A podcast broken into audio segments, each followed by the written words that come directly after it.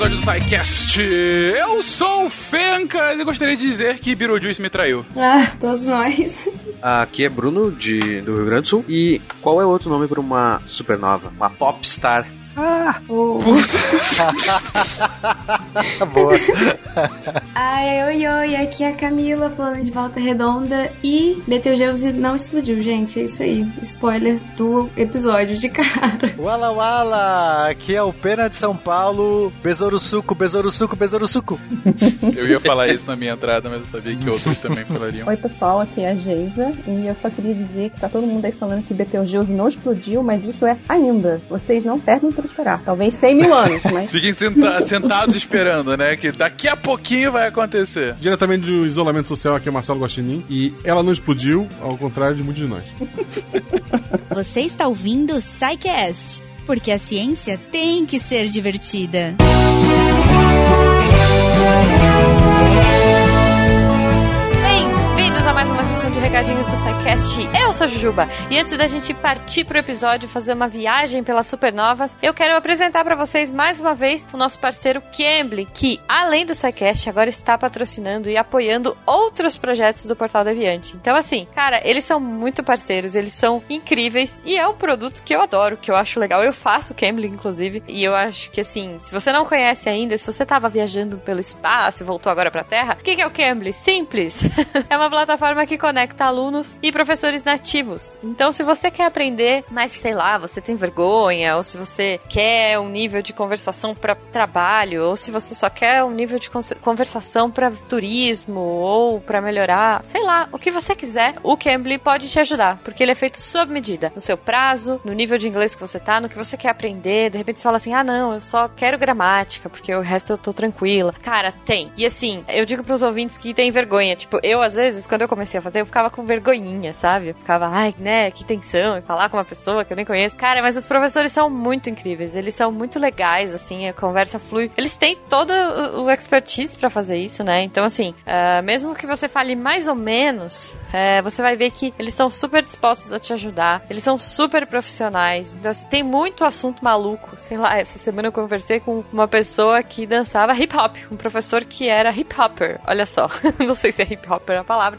mas vocês entenderam. Enfim, gente, então assim, conheçam o Cambly, entrem lá, deem uma oportunidade. Se você quiser testar antes, não tem problema, você pode fazer uma aula teste na faixa. Você clica lá no cambly.com, que é C-A-M-B-L-Y.com, usa o código do SciCast e você vai ganhar uma aulinha teste. Olha só. E eu tenho certeza que você vai curtir, porque é assim. É, olha que chique. É tailor-made.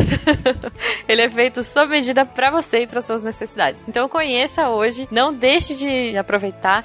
E claro, vem contar pra gente o que, que você achou. Eu quero saber o que, que vocês acharam do Cambly. Então, se você quiser falar com a gente, como você faz? Pelas redes sociais, arroba no Instagram e no Twitter. Se for por e-mail, aquela coisa fala que eu discuto, contato arroba e se você quiser trocar ideia sobre esse episódio, tirar dúvida, falar o que você gostou, o que você não gostou, enfim, você entra no post aqui e lá embaixo tem a seção de comentários do post, certo? Você pode pôr GIF de gatinho visitando as estrelas, uh, enfim, use a sua criatividade, mas converse com a gente que a gente adora falar com vocês. E sempre lembrando que esse projeto e outros projetos aqui da casa só são possíveis graças ao apoio de vocês. Então, a partir de um real, você já pode fazer parte da nossa família deviante aí, olha só, pelo PicPay, Padrim e Patreon. Uh, você já faz parte, ajuda a ciência a se tornar mais divertida, ajuda a gente a divulgar cada vez mais, a continuar esse projeto longo, que eu espero que dure, cara, bilhões e bilhões de anos. então é isso. Eu não vou enrolar muito, vamos pro episódio, espero que vocês tenham curtido. Não se esqueçam lá no final, tem os comentários da Deb sobre os textos da semana. E eu vou reforçar mais uma vez que a Deb também voltou com o projeto do Derivadas. Então, se você quer que o seu e-mail seja lido lá no podcast, manda pra gente, conversa com a gente. E com certeza ela vai ler daquele jeito fofo que só ela sabe fazer. Acho que é isso, gente. Obrigada. Um ótimo final de semana para todo mundo e até semana que vem.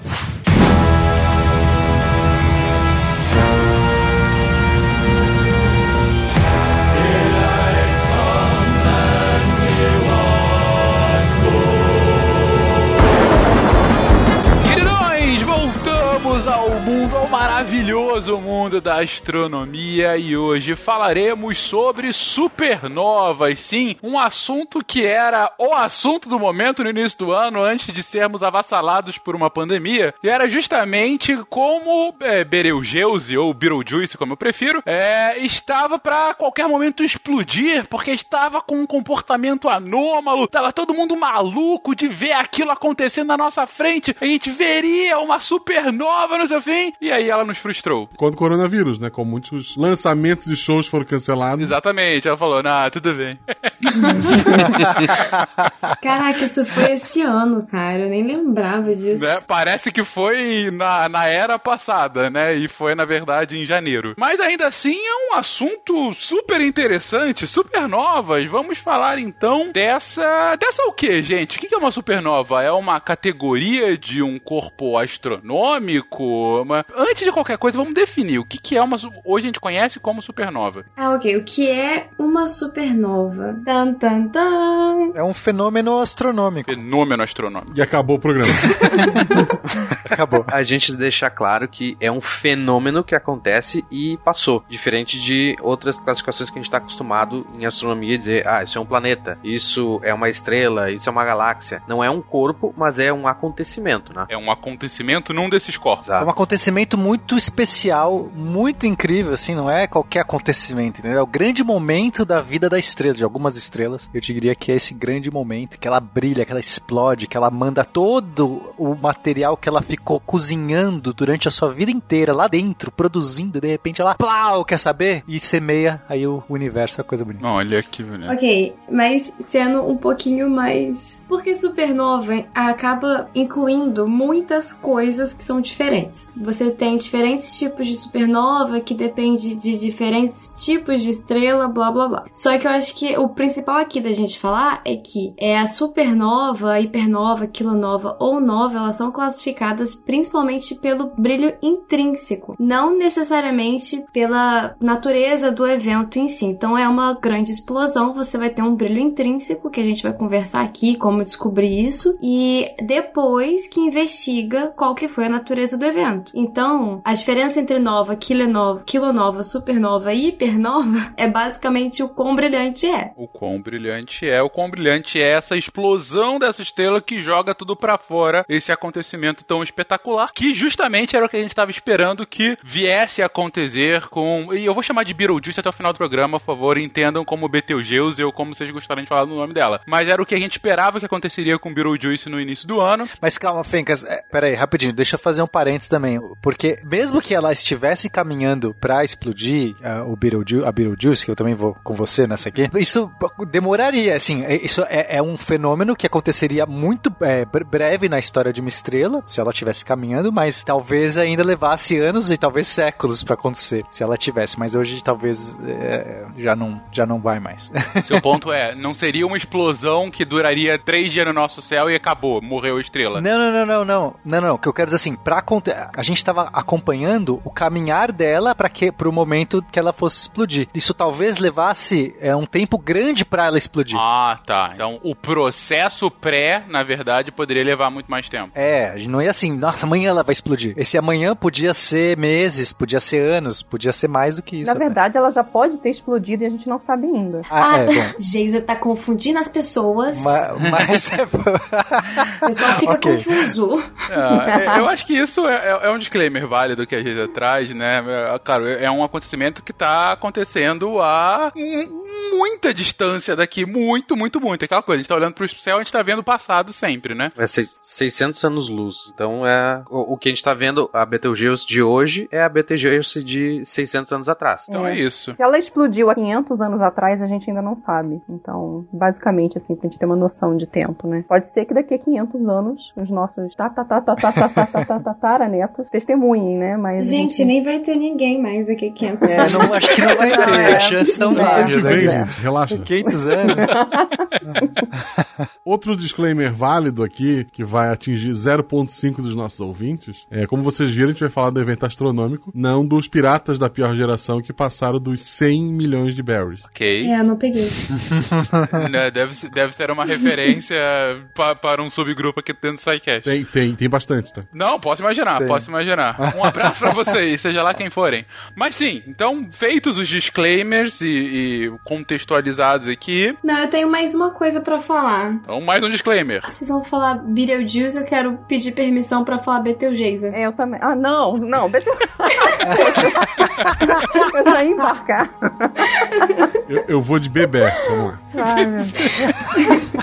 Como a gente tava comentando antes de começar o cast, eu- a- a- o Beetlejuice, Betelgeuse, ou seja lá como você quiser chamar a estrela que explodiu ou não explodiu, nem é o foco do cast, foi meio que o embrião, um motivo que levou a pauta aí um pouco à frente, mas n- não, o foco não é essa estrela que não explodiu, ou que já explodiu há alguns anos, enfim, que não explodiu hoje. A gente vai falar de supernovas, inclusive de uma ramificação específica de supernovas que a gente especifica depois. Mas o ponto que eu queria pra puxar e realmente começar a pauta é: não aconteceu agora com Beetlejuice, mas a gente tem relatos históricos de outras novas, quilo, super ou hipernovas, desde que a gente entende por civilização que escreve e olha pro céu, né? Eu acho que a mais legal é a nebulosa do caranguejo, óbvio. Porque depois de um tempo, aliás, além dela ser linda hoje, a gente descobriu que, na verdade, os chineses tinham observado ela há mui- muito antes. Então, assim, 1900 mais ou menos. Desculpa, é, 1900 foi o, o registro oficial, mas ela tinha, ela tinha sido observada em 1054. Isso, ela ficou visível no céu, assim, pelos registros, por cerca de dois anos, se eu não me engano. Nossa, imagina o fim do mundo que não foi, sabe? Tipo assim, de repente pá, tem alguma coisa no céu, a certeza de que o mundo vai acabar. É, isso assim, durante a noite, né? Mas assim, durante o dia ela ficou visível por um tempo, pelos registros deles. Mas assim, à noite, visível cerca de 600 dias, por aí que eles falam.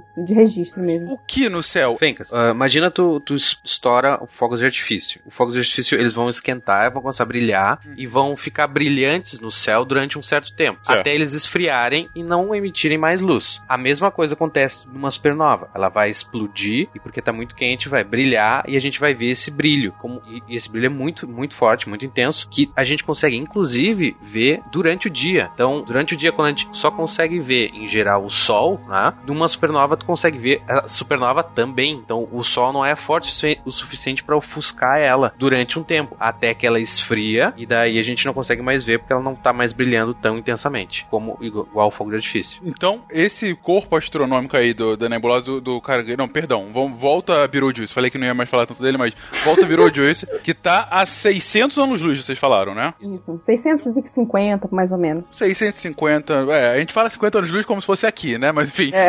essa diferençazinha de só de 50 anos-luz. Mas, então, 600, 650 anos-luz aqui de distância. E há uma explosão tão forte, mas tão forte, do que nem o Sol, que tá a 11 minutos-luz daqui. Oito minutos, Lúcio. Perdão, 8 minutos-luz daqui. Uma unidade astronômica. Uma unidade astronômica, que é justamente o nosso padrão, não consegue ofuscar. Ou seja, não consegue ofuscar durante o dia. Ou seja, é um negócio realmente chamativo, bem, bem visível. Esse é o ponto, né? É, é- É por isso que é um fenômeno astronômico, né? Não é qualquer coisa que vai ser um fenômeno é supernova, não é qualquer coisa. Uma supernova pode chegar a ter o brilho de uma galáxia inteira. Em um momento muito, muito breve, mas o brilho da galáxia inteira tá na supernova. Caraca. Uma das coisas mais interessantes também sobre toda essa expectativa que estava em cima de Betelgeuse é que ela está muito mais próxima do que estava a estrela que produziu a, a nebulosa do caranguejo, né? Ela está cerca de 10 vezes mais próxima, né? Então, assim, seria realmente, quando acontecer, porque vai acontecer em algum momento, é, seria realmente um, um evento, assim, que a, que a humanidade nunca testemunhou, sabe? Ela, porque ela vai estar muito mais próxima. Ainda uma distância bastante segura, mas muito mais próxima do que tá, tava, né, a, estrela que deu origem à nebulosa do caranguejo. Então, isso é uma questão bem interessante também do porquê esse, esse hype todo em cima de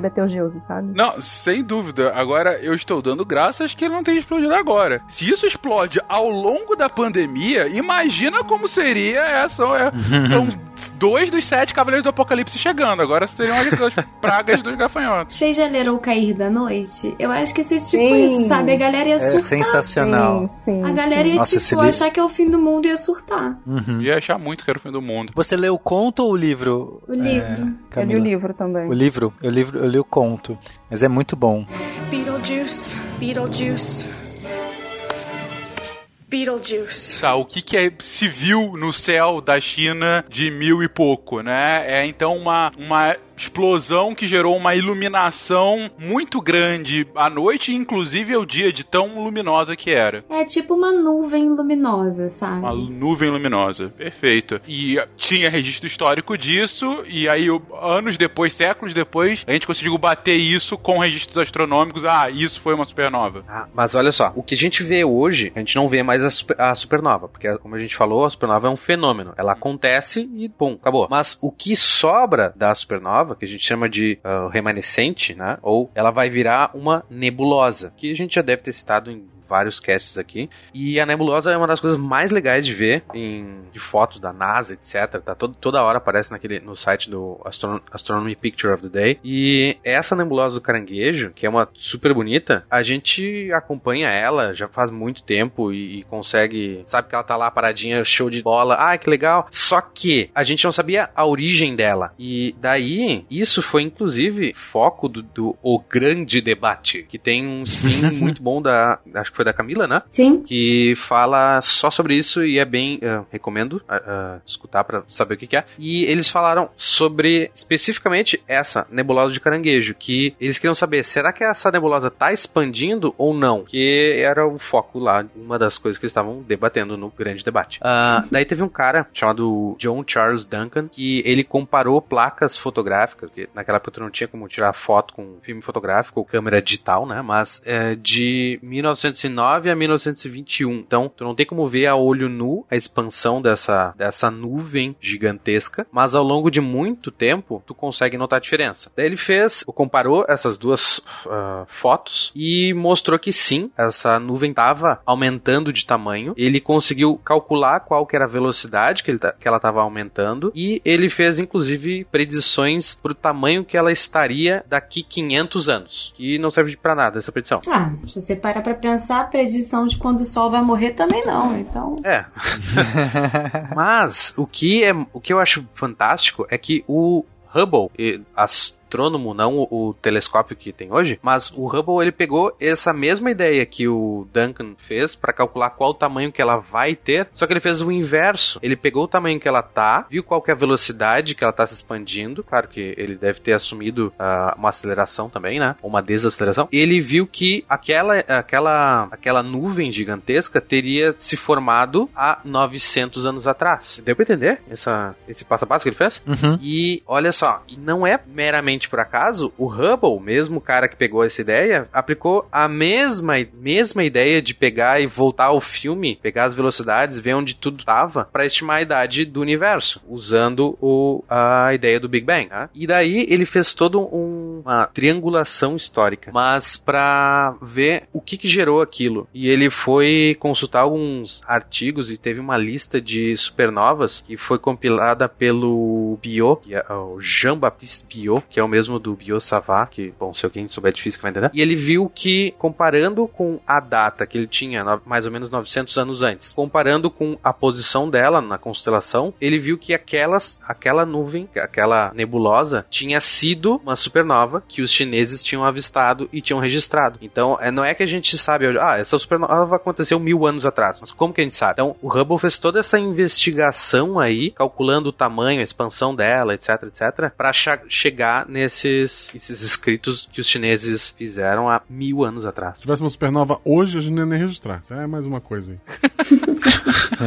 Agora, será que foram só os chineses que registraram? Não tem outros registros? Porque, pô, deve ter sido um fenômeno. Quando eu tava fazendo a pauta, eu também também procurei isso e tem. Eu vi em algum lugar uh, que povos norte-americanos, uh, né, ameríndios, eles tinham talvez um registro que mais ou menos batia pela data, mas não, eles não, não, não tinham uma. Como é que eu posso dizer? Uma anotação tão precisa para te saber com coordenadas, mas a data mais ou menos batia. E é muito curioso por que, que não foi, e se pergunta ainda hoje por que, que isso não foi avistado da Europa, né? Tu não, porque tu não tem outros registros. É, ainda mais por ser perto do ano 1000. O ano 1000 é, sofreu na, na Idade Média o mesmo acontecimento que a gente sofreu aqui no ano 2000. Toda vez que tem essas mudanças, né, essa coisa do milênio. Só que para eles ainda mais, né? Porque tinha uma, uma escatologia toda por trás, uma questão religiosa muito mais forte do, do ano 1000. Então eu imagino porque isso está acontecendo perto do ano 1050, sabe? Aquela coisa, pô, tá chegando aí o apocalipse. Seria interessante os povos, os povos europeus. Gente, mas se tá chegando o apocalipse, ninguém vai querer registrar. O pessoal tá com medo de morrer. É, quem viu morreu, inclusive. Não, mas é as trombetas de Deus, né? de susto que mata mais do que muitas outras coisas, né? ah, não. Mas enfim, a nebulosa do caranguejo, se procurar, é, tem alguns GIFs, porque ela já é observada há tanto tempo que realmente dá pra vê-la expandindo. Então tem GIFs que juntam é, observações, tipo, a cada ano e dá pra vê-la expandindo nos GIFs, sabe? É bem incrível. Mas achei fascinante isso que você comentou agora, Bruno. Realmente, essa, como você mencionou, essa triangulação histórica, né? Que foi feita de, ok, eu consigo ver essa nebulosa, eu consigo, eu consegui identificar que ela está expandindo a partir da, da, minha observação durante alguns anos. Se eu faço cálculos de ver como, se ela está expandindo, é que ela está vindo de algum lugar. E eu consigo ver mais ou menos quanto tempo ela está levando essa expansão. Eu cruzo isso com um registro histórico e aí eu consigo comprovar, ou eu comprovar não, mas eu consigo pelo menos mais evidências que corroboram com que de fato aquilo foi uma explosão de uma estrela mais ou menos naquela época, porque esses registros históricos acabam mencionando o que a minha hipótese diria que deveria ter acontecido.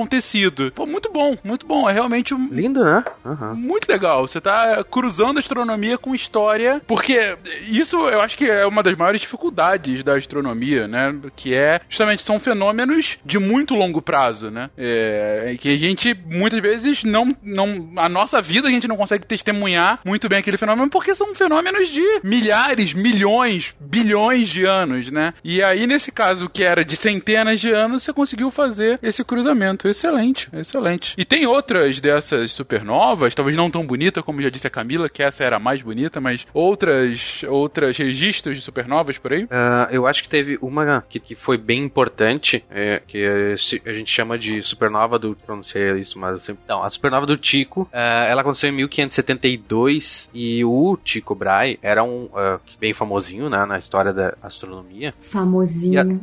E, a, e uhum. astronomia e astrologia também, né? Mas ele é mais famoso por ser o, o chefe do Kepler, né? De novo, do o astrônomo não telescópio. Mas é, o Tycho Brahe, ele, olha só que legal. Ele era super criterioso, anotava um monte de coisa e tal. E ele notou que surgiu uma estrela nova no céu. E ele jurava, não tava lá. Tava ali nas anotações dele, não existia aquela estrela, porque ele anotava de tudo. Ele tinha uh, equipamentos muito precisos pra, pra época, né? Não, ele era um dos melhores em precisão mesmo. Ele, ele foi importante. Ele foi mais do que só o chefe do Hubble, tadinho. É, não, ele foi bem importante. não, não. Tá, desculpa se eu. Geralmente eu vejo em livro de, de ensino médio, ele é citado por ser o, o chefe do, do Kepler. Por não ter nariz. É, por ter ah, quebrado é o nariz. Perdeu o nariz. Acho que ele perdeu ele... numa, numa briga de espada, uma coisa assim. Quem nunca perdeu o nariz, né, gente? Ele usava um implante de, ma de madeira, né? É. Aí ele piorou, ele coloca um implante de madeira. não, era de ouro. Eu acho cara. que era de ouro, era de algum metal. Ah, tudo assim. bem, de ouro não tem problema. Ah, eu colocar essa pepita agora. de ouro. No, no caso específico da pessoa que tem o nariz de ouro, eu entendo botar a máscara abaixo do nariz. Todos os outros eu, eu acho que tá errado. Mas continua. Tico Brahe e nariz de ouro. Mas olha só. Então, ele observou que surgiu uma nova estrela. E daí ele fez todo um livro sobre essa nova estrela. Que daí ele usa. Uh, o nome do livro era Nova Estela. E daí que surgiu o termo nova, que a gente usa até hoje de supernova. Porque era uma estrela nova que ele não tinha visto. Aquele brilho não tava lá antes. Tá bem? Entendi. entendi. Uhum. Então, mas o que é mais interessante é que naquela época tu tinha aquele conceito de que a esfera celeste existe, é perfeita e imutável. Então, a, o que acontece aqui na Terra, esse caos todo, tudo bem, mas o céu é perfeito, o céu é divino e não muda. Só que ele estava mo mostrando lá que mudou, apareceu uma estrela do nada. Como que isso pode acontecer? Né? Então, isso foi meio, tipo, estranho ser notado. Ele não sabia explicar, claro. Mas, isso foi inspirar também o seu jovem aprendiz aí, Kepler, que em 1604 notou outra supernova. Então, olha só, faz muito tempo que não, a gente não vê uma e esses caras viram duas, né?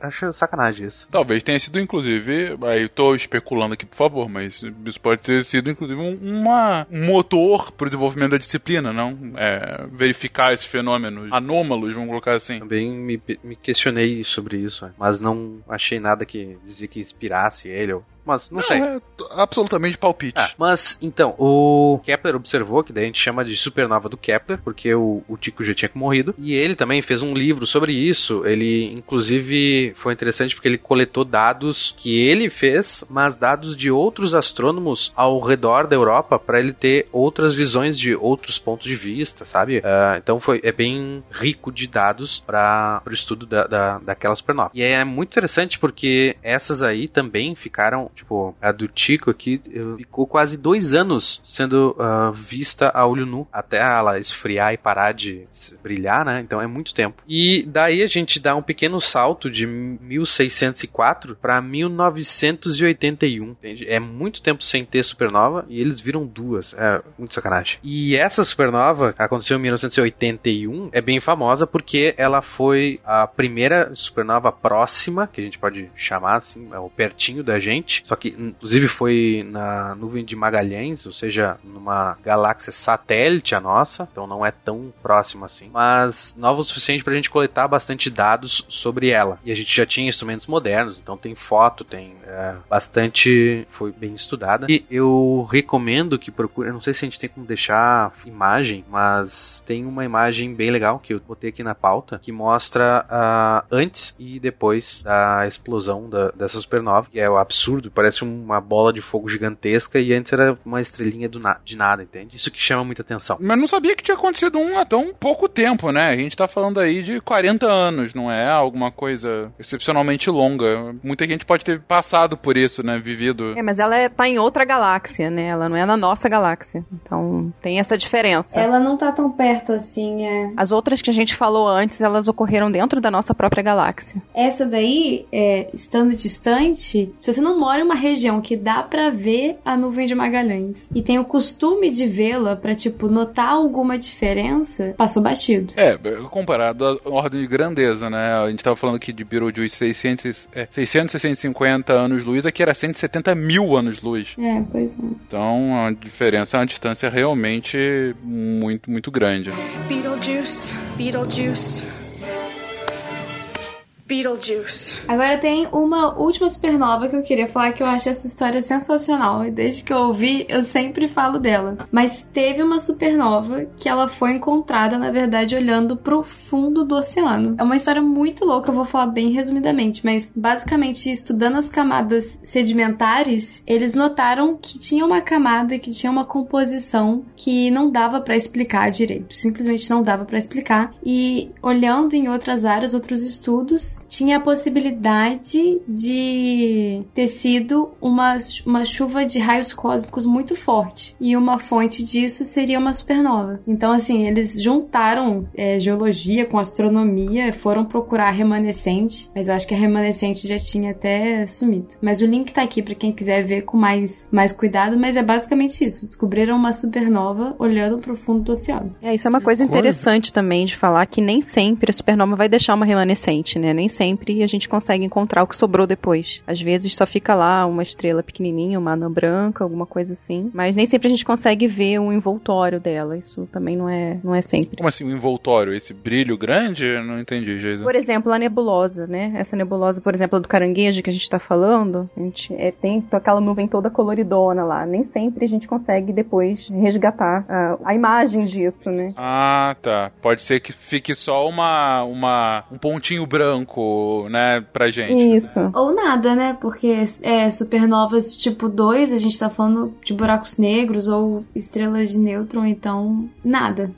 Buraco negro, literalmente nada, né? É. Não, dá pra, não dá pra ver nada. Bem, Só pra gente não pensar que supernova é uma coisa super rara também, ela é super rara da gente ver a olho nu, certo? Porque teria que ser muito próximo pra gente ver a olho nu. Mas, daí a gente tem, tem um cara famoso que é o Reverendo Bob. Ele é um velhinho, um reverendo, ah, australiano, tem 82 anos. Chamado Bob. Exatamente. É, na verdade, ele é chamado de Robert. ok, continue. Mas ele. o hobby dele é ficar olhando pelo telescópio. Só que ele tem uma memória fotográfica muito boa. E ele consegue então notar a diferença se ele aponta, pega o, o telescópio e aponta para uma galáxia que a gente não consegue ver a olho nu. E ele consegue mapear essa galáxia. E se ele vai no outro dia e tem alguma diferença, ele consegue achar e descobrir uma supernova. Então ah, é muito raro a gente ver uma supernova aqui na nossa galáxia. Só que se tu contar todo o universo, tá acontecendo toda hora pelo universo. Em algum lugar tá- deve estar explodindo uma estrela. E tanto que este reverendo, ele já tem o recorde de descobrimento de supernovas. Atualmente ele já descobriu 42 supernovas. Coincidências. É, viu só? E a resposta do universo ele também deve saber. É, é interessante a gente também ver que, ah, pelo menos a, a estimativa para nossa própria galáxia é que ocorre mais ou menos em média a cada 30 anos uma supernova. Então, a grande questão Só é que, na nossa galáxia. É, a grande questão também é que a gente não consegue ver por vários motivos, mesmo ao, ao telescópio. É porque ela pode estar acontecendo talvez numa região da galáxia que é ali imersa em poeira, existe uma extinção, essa ela pode estar acontecendo no plano da galáxia e que a gente não consegue ter acesso a essa informação. É, mas assim, pela, pelos estudos que a gente tem de densidade, inclusive de formação estelar e tudo mais, a gente tem uma média de 30 anos mais ou menos, é uma nova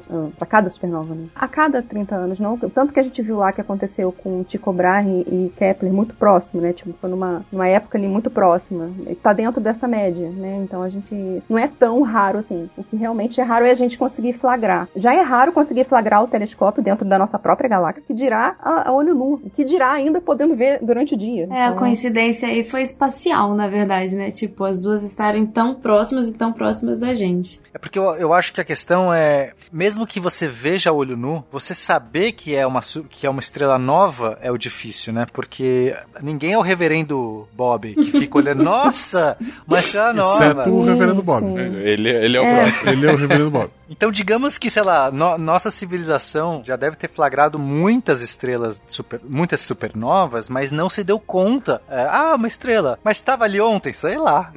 É. Acho que era mais isso, entendeu? Pra ser tão grande a ponto de não ter como evitar e os chineses ir lá, ah, isso aqui, deixa eu marcar aqui, a trombeta do inferno soou, a estrela apareceu, era o demônio aqui no céu. Aí realmente, aí esses são fenômenos raríssimos, porque elas têm que estar próximas o suficiente, de uma maneira desobstruída, enfim, pra realmente ser um fenômeno no nosso céu visível. Mas acontece aí, tá acontecendo meio que o tempo todo. Perfeito, mas eu acho que essa média que a, que a Gisele citou de uma a cada 30 anos mostra que é um fenômeno realmente não tão incomum. A excepcionalidade, como vocês estão dizendo, é estar próximo o suficiente num campo de visão para que a gente possa registrar e achar que todos iremos morrer. É, tá próximo o suficiente, mas não tão próximo também, né? O Sol já seria próximo um pouquinho demais, né? Caso acontecesse. É, não, o Sol não tem essa potência toda, ele tem bem menos massa necessária do que seria para fazer uma supernova. Então a gente está seguro. Olha só, falaremos mais disso depois, mas obrigado pela correção. Só é um super seminovo.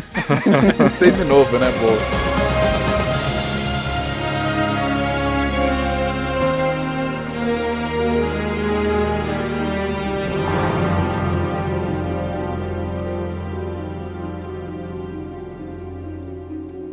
Antes da gente entrar mesmo na supernova e explicar direitinho, eu queria só fazer uma. É, deixar claro pro nosso ouvinte que a gente vai falar aqui da supernova do tipo 2, que é o fim da vida de estrelas massivas. Essas supernovas não são as supernovas vela padrão que a gente citou no cast de cosmologia, tá bom? É outro tipo de supernova. Supernova vela padrão, ela tá associada com é, estrelas de baixa massa que já morreram, que são anãs brancas. Elas, por algum motivo, vão voltar a acretar material e explodem de novo. Enfim, não é disso que a gente tá falando aqui, tá bom? Só pra deixar assim bem claro, pra não ter confusão. Obrigado pela pelo esclarecimento de início. E começando aqui, realmente, começando com mais de 30 minutos de gravação, mas começando aqui a, a comentar sobre a pauta, como que a gente começa a sequer categorizar supernovas? Digo, ok, como disse o Pena agora, pra mim era só mais uma estrela, podia estar ali ou não, eu que não, não classifiquei isso antes. Mas como que de fato eu consigo. Os astrônomos falaram, ok,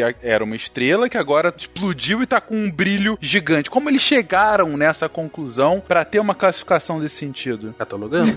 Obrigado. Elabora só um pouquinho mais. Mas, é, é, digo, é, como o próprio Tico Brahe fez. Ele foi lá, notou uma estrela nova, ele, ué, será que tava aí? E daí ele foi lá e vê, porque ele anotava tudo e era maníaco da anotação, viu e ok. E é justamente assim que fucking science funciona. A gente compara dados, a gente não compara, acho que essa estrela tava aí, né? Perfeito, Bruno. A minha pergunta era um pouco diferente, mas de fato você tá catalogando. Mas isso aí pode ser uma estrela de tipo diferente. No caso, ele colocou. Isso é uma estrela nova, né? Porque era uma estrela diferente daquilo que eu sempre tinha visto. Mas eu quero entender qual foi o salto lógico de, ok, isso é uma estrela nova, de isso é uma estrela que está morrendo. Eu acho que daí a gente tem que primeiro. Uh, ah, desculpa, não tinha entendido a tua pergunta antes, mas daí a gente tem que, a gente tem que entender por que, que uma supernova é o fim a morte da estrela. A gente tem que primeiro entender o que, que é a vida da estrela, né? Pra saber o que que. Por que, que a gente ach, achou quando ela morresse causaria uma explosão e depois foram lá comparar dados, né? Mas rapidinho, se achava pela Bíblia e alguém eu tinha visto em algum lugar, mas eu não achei. Mas tem alguém, algum estudioso da Bíblia fez, fez uns cálculos e diziam que a Terra tinha 6 mil anos. O universo tinha 6 mil anos. Só que daí a gente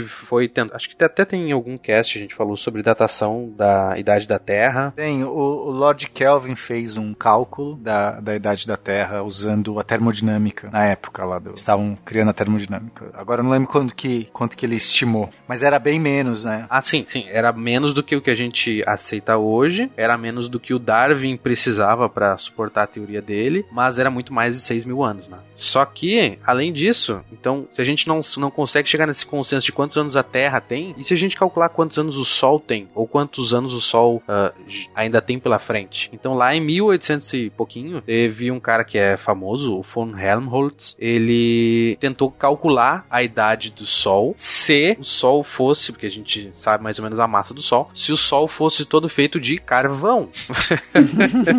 é a suposição válida. Porque, né? óbvio, imagina em plena revolução industrial, qual que é a fonte de energia que a gente conhece que tem muita energia? É carvão. Então ele chegou ao número de que o Sol queimaria por no máximo 5.400 anos. Então isso seria menos do que a Bíblia dizia que a Terra tinha. Então, meu Deus, era horrível. Ele, ele precisava que o Sol queimasse durante mais tempo para pelo menos bater com a Bíblia. E daí ele mesmo já conjecturou que outra forma de aquecimento seria por contração gravitacional. Depois a gente vai ver que ele tá mais ou menos meio certo. Obrigado, aí. Bíblia. Viu só? né?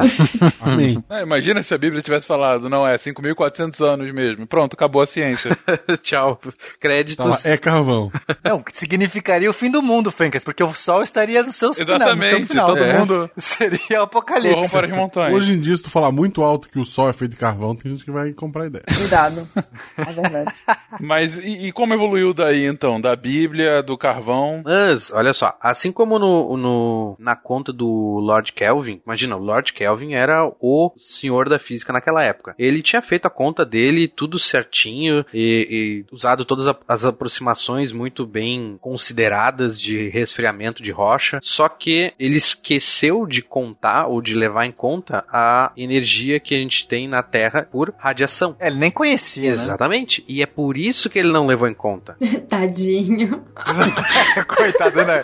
Ele esqueceu. Pô, fala, o cara esqueceu, ele tava lá. Ah. Mas olha só, ah, na verdade, a última conta que ele fez já fazia tipo uns dois anos que o Becquerel tinha uh, feito um paper falando sobre a radiação. A gente já mais ou menos já, já tinha ouvido, ou, ouvido falar, mas ele não, não levou em conta porque era pff, só um, um paperzinho por aí, né? Mas assim como o Helmholtz não tinha como levar em conta uh, também radiação e a fusão que acontece no Sol. Então, quanto que o, o Lord Kelvin esqueceu da fissão que acontece aqui, ou né, não podia levar em conta, o Helmholtz não levou em conta a fusão. Que daí a gente vai lá para aquele tio do bigode chamado Albert Einstein, que dele vai surgir a explicação, né? Claro que ele vai não, não vai ser ele que vai explicar, mas ele vai, vai surgir com um mecanismo que acontece no Sol, que é aquela fucking famosa equação de E igual a mc quadrado. É, acho que a gente já chegou a, a explicar em algum cast aí também como é que funciona os mecanismos que a estrela, como é que funciona uma estrela, né? Mas para recobrar, então uma estrela ela faz a fusão nuclear, que é você juntar é, materiais, é, átomos, né, ou partículas mais leves e transformar em alguma coisa mais pesada. Então, no caso tradicional das estrelas, eles estão convertendo hidrogênio e hélio. Hidrogênio nada mais é do que próton, né, um, um próton, só que você pode encontrar outros isótopos do hidrogênio que são mais pesados. Então, a gente tem o deutério e o trítio, que são basicamente um, um próton com um nêutron, um próton com dois nêutrons. Quando você funde esses caras, então você imagina que você junta um próton com um nêutron, com outro próton e outro nêutron, você vai formar um núcleo de hélio, e esse núcleo de hélio, ele tem uma massa um pouquinho menor do que a massa do que dos elementos separados. Então, essa diferença de massa é, vai se converter em energia. Então, você vai emitir um fóton, um, vários fótons, na verdade, para compensar essa diferença de massa. Qual é que é a energia? A energia para que o núcleo de hélio fique estável é menor do que, do que ele solto. Então, essa diferença de energia tem que ser jogada fora, é jogado fora com um fóton. Esse, essa radiação, ela vai, então, atravessar as camadas, todas as camadas do Sol, vai esquentar o Sol como um todo, vai atravessar todas as camadas e no fim você vai ter uma radiação grande saindo. E o que que faz, na verdade, a estrela ter a capacidade de fazer essa fusão? Porque para você ter essa fusão, Fencas, você precisa ter muita pressão e muita energia. Você já tem que ter muito calor, você já tem que ter uma agitação enorme, né? porque você é, ela, ela demanda isso. A gente é, aqui na, na, na, Terra, a gente está tentando fazer a fusão. Um, uma das formas promissoras de energia seria essa fusão nuclear, porque é uma energia limpa, é uma energia inclusive abundante, ela teria várias vantagens. Só que a gente não consegue deixar isso. A gente hoje a gente consegue fazer a fusão nuclear, só que a gente gasta mais energia do que consegue tirar. A gente tem que ter tanta energia para fazer isso ficar estável, perfeito, porque é realmente muito complicado. Agora o Sol. Sobre isso, pena, inclusive, uh, o, o, que se fala aqui é que hoje para a gente gerar energia via fusão nuclear a gente precisaria de uma fissão nuclear, né? A gente é, precisaria é, jogar uma bomba isso. atômica para fazer o negócio é,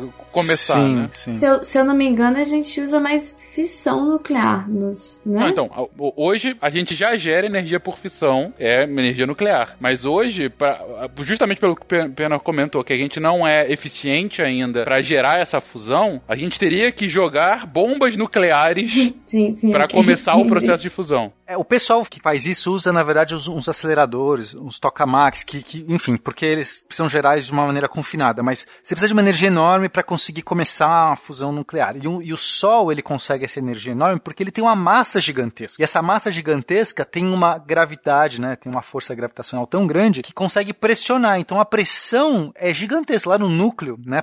Dentro do Sol, você tem uma pressão enorme. E, e, e por, conta de, por conta dessa queda gravitacional que essas partículas estão sendo pressionadas, elas também vão se atritando e, e esquentam. Então é por isso que planetas não conseguem gerar fusão. A gente não tem como, né, um, o planeta Terra, embora tenha uma massa gigantesca, está longe de gerar uma fusão. Agora, estrelas que são muito maiores chegam numa massa crítica, um momento que a partir do qual acende a fornalha. É tanta pressão e tanta, tanta energia lá dentro, acende a fornalha. No momento que acende a fornalha, aí ele começa a queimar e gera mais calor. A queima gera calor, que vai conseguir inclusive aquecer e expandir. Então a estrela ela fica num estado, Fencas, de equilíbrio entre uma pressão gigantesca tentando comprimir, que é a gravidade, e essa radiação, essa queima que expande ela, que joga energia para fora e ela fica nesse equilíbrio. Quando ela começa meio que esfriar, cai, cai um pouco os compostos, a gravidade ganha um pouquinho, só que aí pressiona mais, ela então ela fica mais ou menos estável durante boa parte da vida dela. As coisas começam a mudar quando esse equilíbrio deixa de existir. É um dia ruim. É. a gente fala que a estrela tá no que a gente chama de sequência principal, quando ela tá fazendo a fusão do hidrogênio no hélio no seu núcleo, na sua parte central. Então, todas as estrelas passam a maior parte da vida nessa sequência principal. A partir do momento que você não tem mais o hidrogênio ali no núcleo, você tem o hélio, você vai ter diferentes caminhos dependendo da massa. Por que dependendo da massa? Porque para você, por exemplo, fazer a fusão do hélio, você precisa de maiores massas, você precisa de uma condição mais extrema que nem todas as estrelas vão alcançar. Então, isso é meio que repetitivo. Você faz depois do hélio vem o carbono, depois do carbono vem o neônio, o oxigênio, e sempre dependendo da massa da estrela. A partir do momento que a estrela não tem massa o suficiente, ela vai morrer. Basicamente assim. É, assim, ela poderia, ela poderia, em princípio, é, morrer a partir do momento que acabou o hidrogênio. É, mas aquilo que eu falei, então, é, como a gravidade ganha, ela consegue uma temperatura maior para de repente usar um outro combustível. Porque se ela está convertendo hidrogênio em hélio e acaba o hidrogênio, acabou o combustível. Opa, mas agora temos muito hélio. Dá para fazer alguma coisa com esse hélio? É mais ou menos isso. Daí ela fala assim: eu vou tentar converter esse hélio em outra coisa. Tem estrelas que não conseguem chegar nessa fase, Fincas, porque elas não têm uma massa muito grande. Então depois que ela vai morrendo, depois que acaba o hidrogênio, quer dizer, não acaba o hidrogênio, tá? Mas acaba o hidrogênio no núcleo ou numa, de uma maneira mais livre, tá? Tem, tem bastante hidrogênio na estrela mesmo depois que ela, que ela, que ela vai consumindo. Mas enfim, lá no núcleo, naquela região exatamente onde está acontecendo essas transformações, se acaba aquele hidrogênio, tem estrela que ela não consegue mais ativar o próximo ciclo. O hélio já precisa de uma energia que para ela é proibitiva, porque ela não tem tanta massa. Então vai ter uma dependência do tamanho da estrela com a quantidade de processos que ela consegue ativar. Então, quanto mais pesada for, quanto maior for uma estrela, ela vai ter ainda mais energia depois que acaba o hidrogênio para converter hélio em carbono. Só que assim, mesmo essas estrelas que iniciam os outros processos, elas não estão mais no que a gente chama de sequência principal, porque até mesmo os outros processos, eles não sustentam a estrela contra a gravidade com tanta eficiência. Então eles também duram muito menos. Então assim, vamos, eu pus um exemplo aqui. Para uma estrela de 25 massas solares, ela fica é, queimando hidrogênio por 10 a 7 anos. 10 milhões de anos. O hélio já é 10 a 6. Então, assim, a gente tá falando de 10 vezes menos em questão de tempo. E você vai evoluindo, evoluindo até pro último, que é 5 dias. Beetlejuice, Beetlejuice. Beetlejuice. O ponto é, tá cada vez formando elementos mais pesados que sucessivamente a cada próximo passo que dura menos, sensivelmente menos é, para aquela estrela, eles vão sendo consumido, consumido, até que vai chegar numa hora que esse processo não é mais sustentável. É mais do que isso, eu acho que entra no que a Camila falou, ela não consegue sustentar a própria gravidade, é isso? Isso, mas aí é, existem casos e casos. Vamos primeiro por partes. É, é, primeiro a gente eu queria, conversando com o Bruno, a gente queria ressaltar que os elementos mais pesados que o hélio, eles são feitos dentro de estrelas. Não existem outros processos para fazer esses elementos. Então, assim, a gente é literalmente poeira de estrelas, porque as estrelas fazem esses elementos, elas morrem, devolvem o material para o meio interestelar e pronto, a gente está aqui na Terra 2020 coronavírus. Os, os primeiros sistemas solares da primeira geração não tem componentes pesados, porque nenhuma estrela explodiu ainda. Porque no Big Bang a gente só tinha. Só tem próton, então só tem hidrogênio, tem alguma coisinha mínima de, de hélio e lítio, né? Então as primeiras estrelas, o que, que elas vão usar? Só aquilo. Uhum, perfeito. Aí a segunda geração de estrelas, a segunda geração de sistemas solares, já vai ter alguns componentes pesados, mas não muitos também. E então os componentes pesados eles vão aparecendo conforme as estrelas vão, vão ficando mais pesadas e elas vão adquirindo já componentes mais pesados da, da geração anterior, até o momento que ela consegue sustentar uma reação tão forte a ponto de gerar elementos mais pesados ainda. Então você precisa de ter algumas gerações. É, seria raro você ter uma civilização, por exemplo, nascendo numa, num sistema solar de pouca geração, entende? Você precisa ter. Você não teria a mesma complexidade de elementos que daria para gerar vida. Exato. Você não vai ter um oxigênio, um carbono, você vai ter muito pouco disso, não vai ter uma quantidade grande para você gerar uma água, depois para você ter ferros para permitir. Na nossa vida, por exemplo, a gente fala que a gente precisa de carbono, oxigênio, é, hidrogênio e, e, nitrogênio, mas ainda assim a gente precisa de um monte de outras coisas complexas para gerar um organismo tão complexo quanto o ser humano. Ou seja, então precisa ter um pouco aí de, de tempo para surgir. Em outro extremo oposto, se tu tiver uma estrela muito pesada, ela vive, ela vive muito pouco tempo e não é suficiente para tu ter evolução da vida, né? Ah, sim, sim, sim. sim. Gente, uma outra coisa que eu acho legal falar também é que os elementos que são mais pesados que o ferro, e níquel basicamente,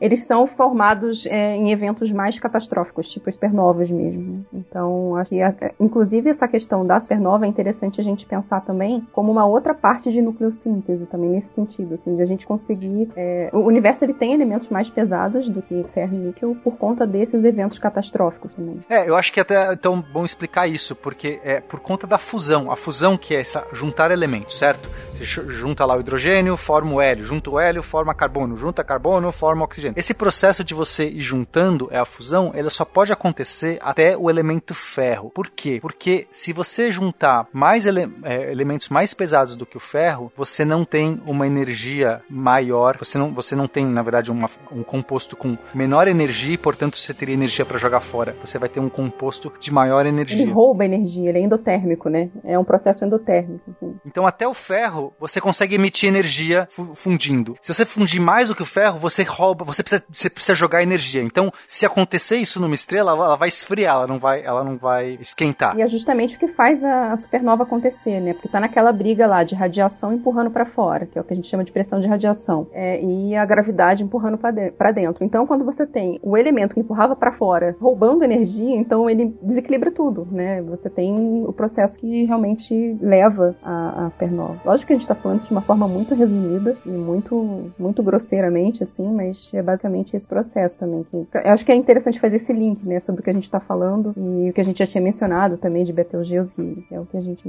acaba linkando, assim. Só para dar um exemplo, a pressão de radiação, que é, é isso, essa força que está vindo do núcleo e tentando expulsar as camadas externas da, da estrela, essa pressão de radiação que é o que move a nave do Conde Dukan no filme 2 do Star Wars. Agora sim. Comentário. Eu. Muito importante. Exemplos palpáveis. Esse, esse filme nem existe. Tu tá inventando filme. Mas então, voltando rapidinho, a gente tem é, uma estrela, dependendo da massa, ela chega até determinado elemento. Podem acontecer duas coisas. Ela pode chegar em um elemento e não ter mais as condições para continuar fazendo a fusão daquele elemento, e aí ela vai pro caminho final da morte dela. Ou, para estrelas muito massivas, você chega até o ferro, e como a Geise e o Pena falaram, você não consegue mais fazer a fusão do ferro, porque você tinha de dentro para fora a pressão, de fora para dentro a gravidade. Só que aí a pressão vira casaca e também passa a fazer é, uma força, digamos assim, contrária, uma força no sentido do colapso da estrela. E é aí que a gente começa em si o processo da supernova, que é o a gente começa o evento supernova, lembrando do tipo 2. Então, o ponto pra gente colocar aqui é, é, a gente voltou aqui pra falar sobre a vida da estrela, de como ela de fato se aquece, né? Qual é- quais são os fenômenos físico-químicos que estão acontecendo naquela estrela, principalmente a fusão, a fusão de elementos mais leve para elementos mais pesados, começando do hidrogênio pro hélio, pro carbono, pro oxigênio e para elementos cada vez mais pesados, que ao mesmo tempo são elementos menos longevos do que a geração anterior, ou seja, ainda uma estrela de primeira geração fazendo fusão com hidrogênio, ela vai fazer por muito mais tempo do que estrelas de gerações é, sucessivas ah, com elementos mais pesados. E no caso de uma estrela bem com uma massa específica, imagino que tem algum ponto mínimo, né, de um, um limiar aí, mas a partir desse limiar, se ela tem essa massa específica maior do que esse limiar, ela vai fazendo essa fusão, fusão, fusão até chegar no elemento ferro. Ferro é o último possível para fazer isso, porque a partir da fusão do ferro, diferentemente da fusão dos elementos anteriores mais leves, a fusão ela soltava radiação. Por quê? Porque como o Pena disse lá atrás, você quando faz a fusão, o núcleo do átomo diminui e justamente nessa diminuição do núcleo do átomo tem que ir para algum lugar essa energia, essa energia sai na forma de radiação. É radiação e neutrino. Eu acho que é, bom, é importante falar também que não só de radiação, neutrino também. Ainda mais que tá na hype aí todo mundo falando do universo invertido. Meu Deus, não, quero, não quero falar disso agora nesse episódio, não Mas sim, então solta radiação, solta neutrino, e por conta disso, justamente essa expulsão de radiação e de neutrino, ela contrabalanceava a pressão, a, a força da gravidade, para que a tá forçando a estrela para se colapsar. Então ela meio que se equilibra e a estrela continua vivendo. Só que a partir do momento que chegou no ferro e a partir dos elementos mais pesados, aquela força, aquela processo de fusão que formava elementos mais pesados, na verdade, naquele momento, deixa de emitir radiação e neutrino e passa a exigir mais energia para acontecer. Então, aquela força que impedia a estrela de, de se colapsar pela gravidade ajuda ela ainda mais a se colapsar. E aí, agora a gente começa a falar de supernova. Isso. Muito bom, Fê.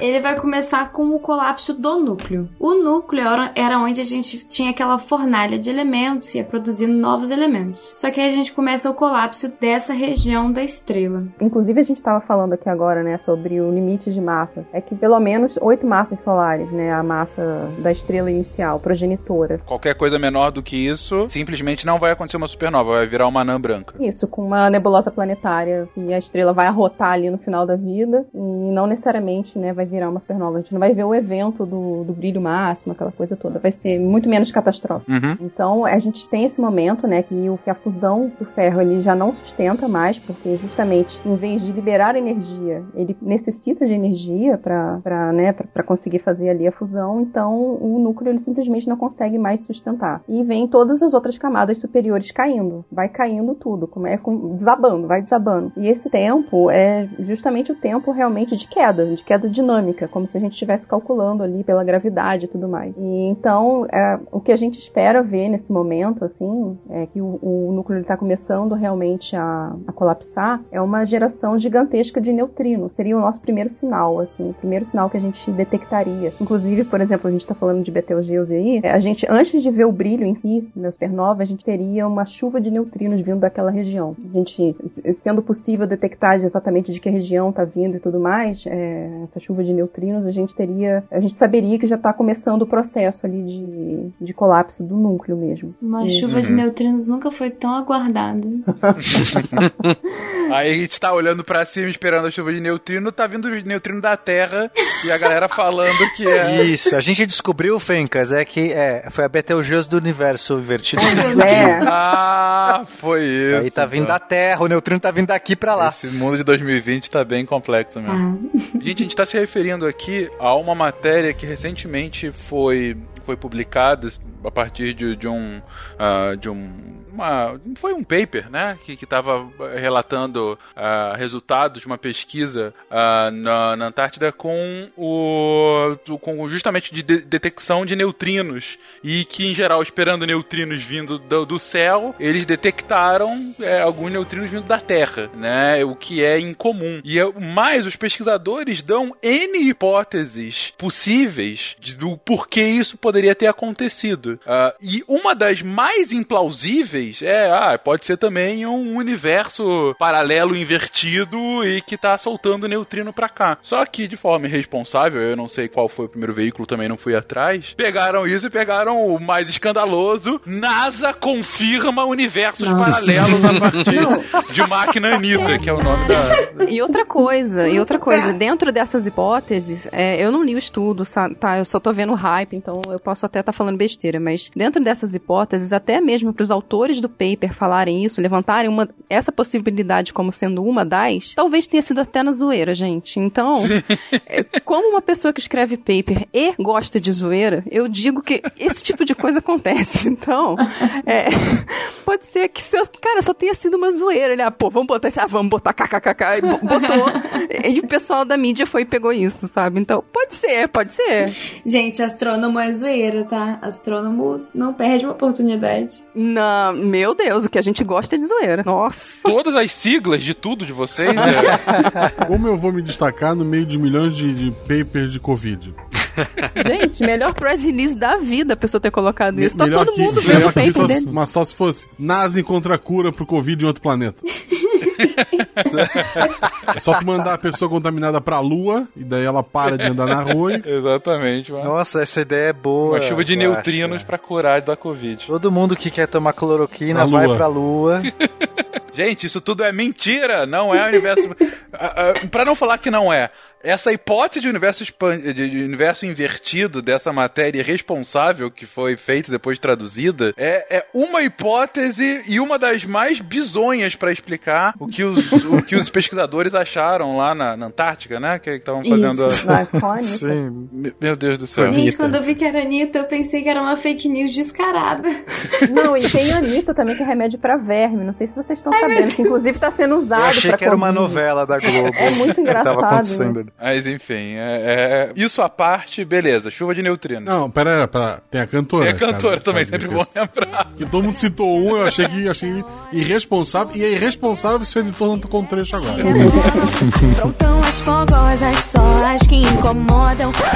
Uma das coisas que eu achei mais frustrante de aprender é que quando você tem esse colapso do núcleo, você acaba decompondo todos os elementos que você produziu na estrela ao longo da vida da estrela e eles voltam a ser só prótons e nêutrons e elétrons. Decompondo, eles deixam de ser elementos, eles param, passam a ser coisas soltas. Isso, você volta, você tem toda aquela é, toda aquele escadinha de hidrogênio, hélio, carbono, oxigênio, você tem essa escadinha aos poucos, mas quando esse núcleo ele colapsa, você aquece, você produz raios gamas de alta energia que vai decompor esses elementos pesados. Então, esses elementos pesados que a estrela ficou a vida inteira produzindo, não são eles que enriquecem o meio interestelar. É mesmo, vira coisa solta. É um negócio tão, Volta tão ser quente, tão, tão potente que esmigalha os elementos. É, no caso das supernovas do tipo 2, você que você tem essa produção de elementos pesados, você decompõe todos eles, eles voltam a ser hidrogênio. Então, tipo, não são essas estrelas que vão enriquecer o meio interestelar. O que vai enriquecer o meio interestelar é principalmente nebulosas planetárias e supernovas do tipo 1A. Mas eu achei muito triste, porque a estrela fica a vida inteira produzindo Sim, é, ela... elementos pesados pra no final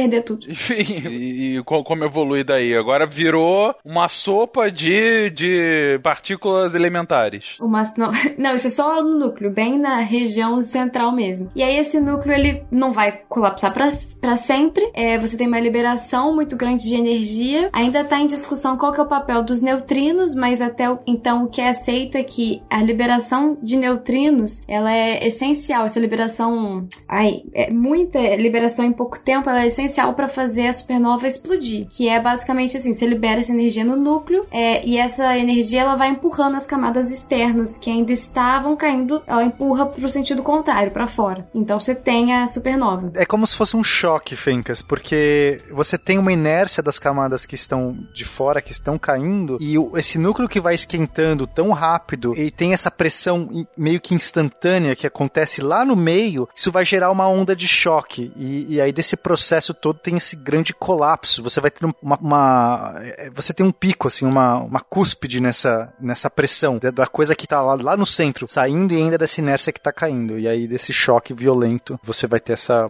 essa liberação enorme de energia. Uhum. E é muito interessante também a gente é, ver que 99% dessa energia que escapa da- do colapso do núcleo é em forma de neutrino. Caramba, eu não sabia que era.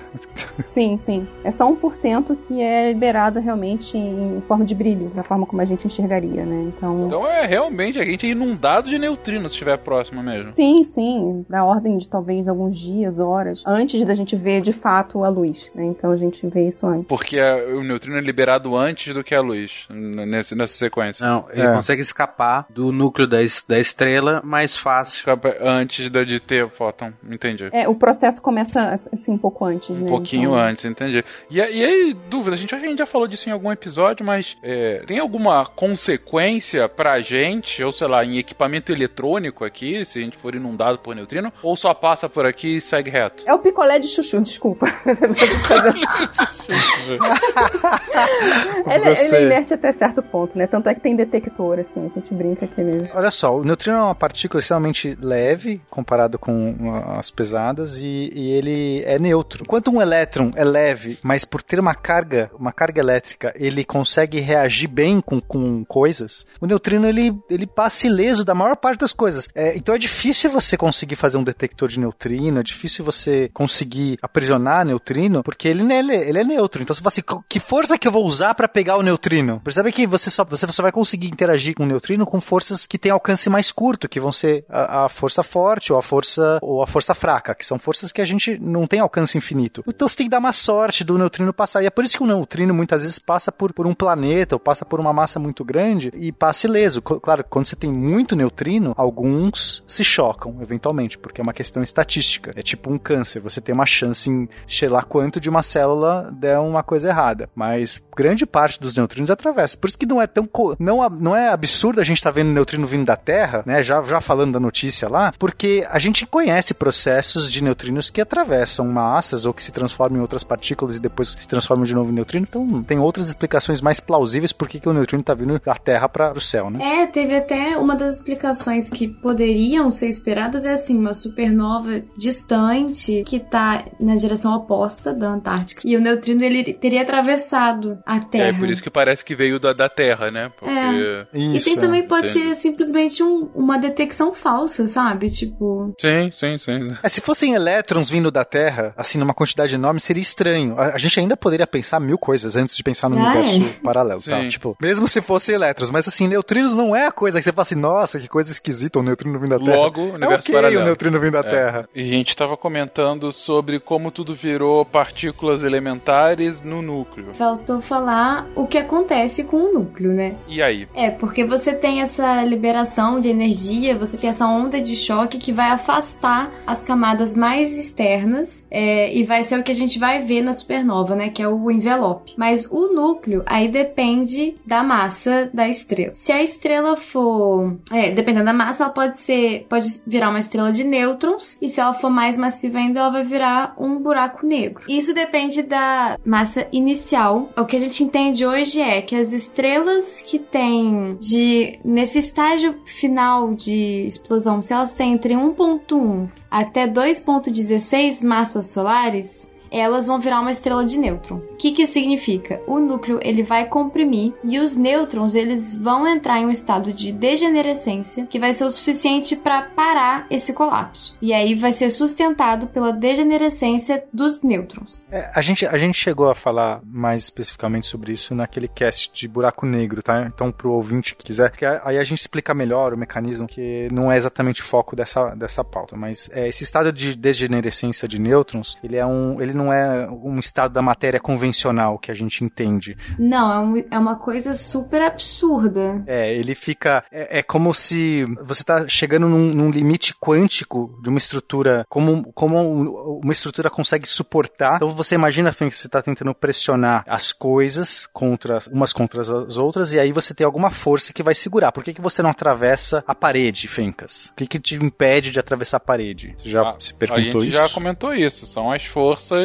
é, atômicas da parede, né? Não é a parede em si, mas é a força que. É, você nunca chegou nem Isso, perto. exatamente. Você- sua mão nunca chegou nem perto de qualquer átomo da parede. Ou de ninguém. É, você nunca encostou em ninguém, então. Nossa, isso é muito solitário. Isso é muito Forever solitário. alone, né?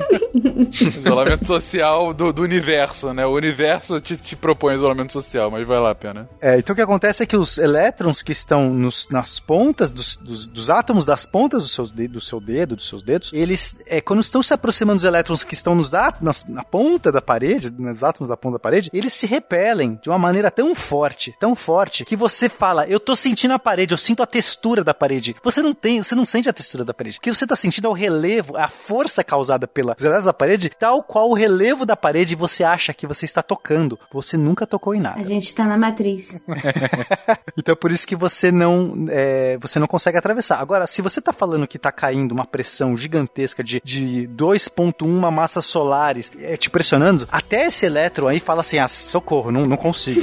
chegou, chegou meu limite, galera, eu vou ter que... Me... E eles se espremem, eles atravessam. Não tem nada que diz que a matéria não pode atravessar a matéria. É, é- é simplesmente porque se você tem forças que impedem isso, ok, mas se você não tem forças que impedem isso, a matéria atravessa a matéria. Mas aí outras forças vão aparecer que vão tentar sustentar isso, porque quando os elétrons falam assim, já não deu, isso aqui já tá muito forte pra mim, a gente vai ter a força do próprio núcleo é, que vai aparecer ali tentando é, repelir esses caras. Só que qual, qual a estrutura que você consegue manter? Então Então você tem uma estrutura de nêutrons, que é exatamente essa que a Camila tá falando, que é um estado muito bizarro da matéria que consegue se estipular de tal maneira que ainda sustenta, que ainda sustenta essa, essa massa toda. Agora, se a massa for maior do que isso, nem mesmo essa, essa estrutura cristalina de nêutrons aguenta. E, é por, e aí é por isso que colapsa num buraco negro. O buraco negro é o momento em que toda a matéria fala assim: eu abri mão. Então o elétron já abriu mão lá atrás, depois abre mão, os nêutrons abrem mão lá no meio do caminho, os, o, to, todos os, os, quarks, todos os hadrons abrem mão de tudo e eles colapsam tudo e falam: agora tá todo mundo junto ali no nesse. Quer dizer, a gente não sabe exatamente o que tem no, no meio do buraco negro, mas em princípio é o colapso da matéria, porque nenhuma estrutura aguenta. A degenerescência é um negócio tão absurdo, é um estado tão bizarro, que você entra na faculdade e você aprende: olha, elétrons não podem ocupar o mesmo estado, isso é proibido, tá bom? Tá bom. Aí você vai avançando nas matérias até que chega um belo dia que alguém fala: olha, isso que era proibido, existem situações tão ridiculamente bizarras e extremas que deixa de ser proibido. Passa a ser aceito. Esse é o estado da degenerescência, basicamente. Brasil!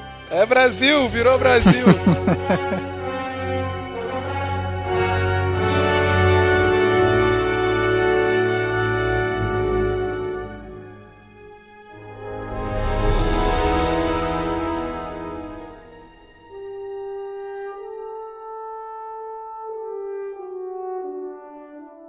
Gente, então a gente tá num momento em que as leis da física começam a rir da nossa cara, o elétron fala, foda-se essa merda, vou juntar com todo mundo, e aí tudo vira uma bagunça. Esse é o nosso núcleo nesse momento. Sim. E além disso, é, algumas observações é que a estrela de nêutron e o buraco negro, lembrando que a gente tá falando de um buraco negro do final da vida de uma estrela, não é um buraco negro supermassivo que tá no centro das galáxias, também são objetos diferentes. Mas voltando, a estrela de nêutrons e o buraco buraco negro, eles são muito compactos. Do tipo, eles podem chegar quilômetros de diâmetro. Quilômetros. Você tem cinco massas solares no tamanho do Rio de Janeiro. Putz. É, é, é ridículo.